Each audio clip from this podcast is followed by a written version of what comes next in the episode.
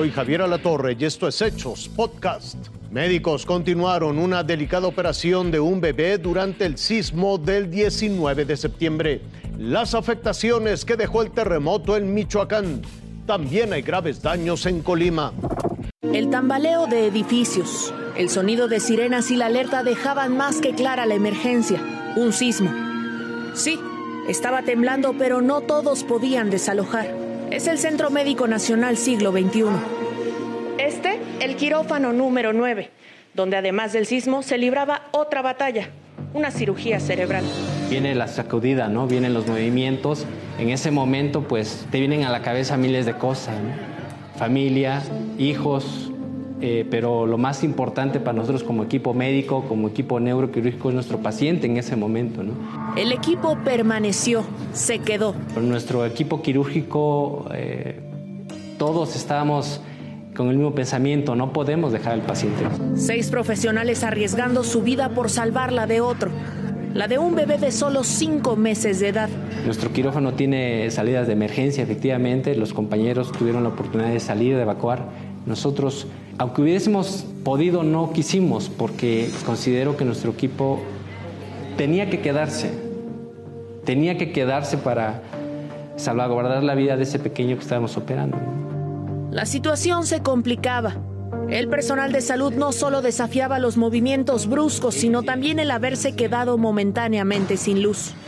Si ustedes notan el parpadeo y el, que se fue la luz fueron dos, tres segundos, sabíamos que iba a entrar la, la planta de emergencia porque un quirófano no se debe ni se puede tener sin, sin corriente, ¿no? sin energía, prácticamente por las máquinas de anestesia que mantienen con vida a nuestro paciente en ese momento.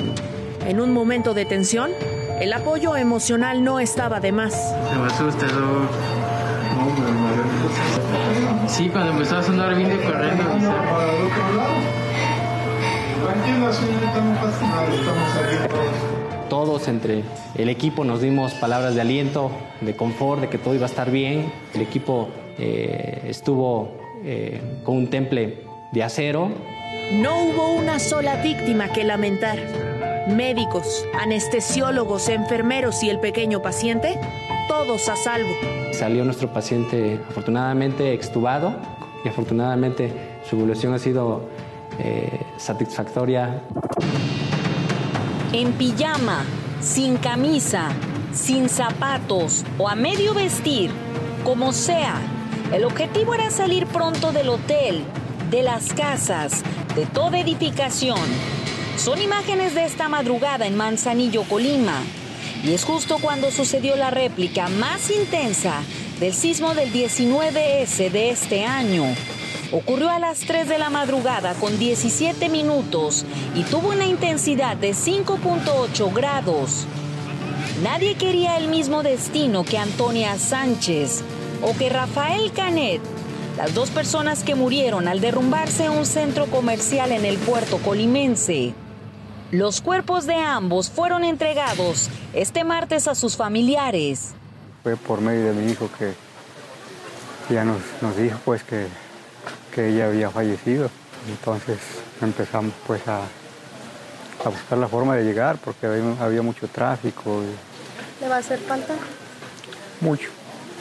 Teníamos dónde comer, abajo de un almendro, pero felices las autoridades de protección civil aquí en Manzanillo iniciaron recorridos para revisar las estructuras de los, de los edificios y de algunas viviendas. Iniciaron por la presidencia municipal. También recorrieron viviendas y negocios.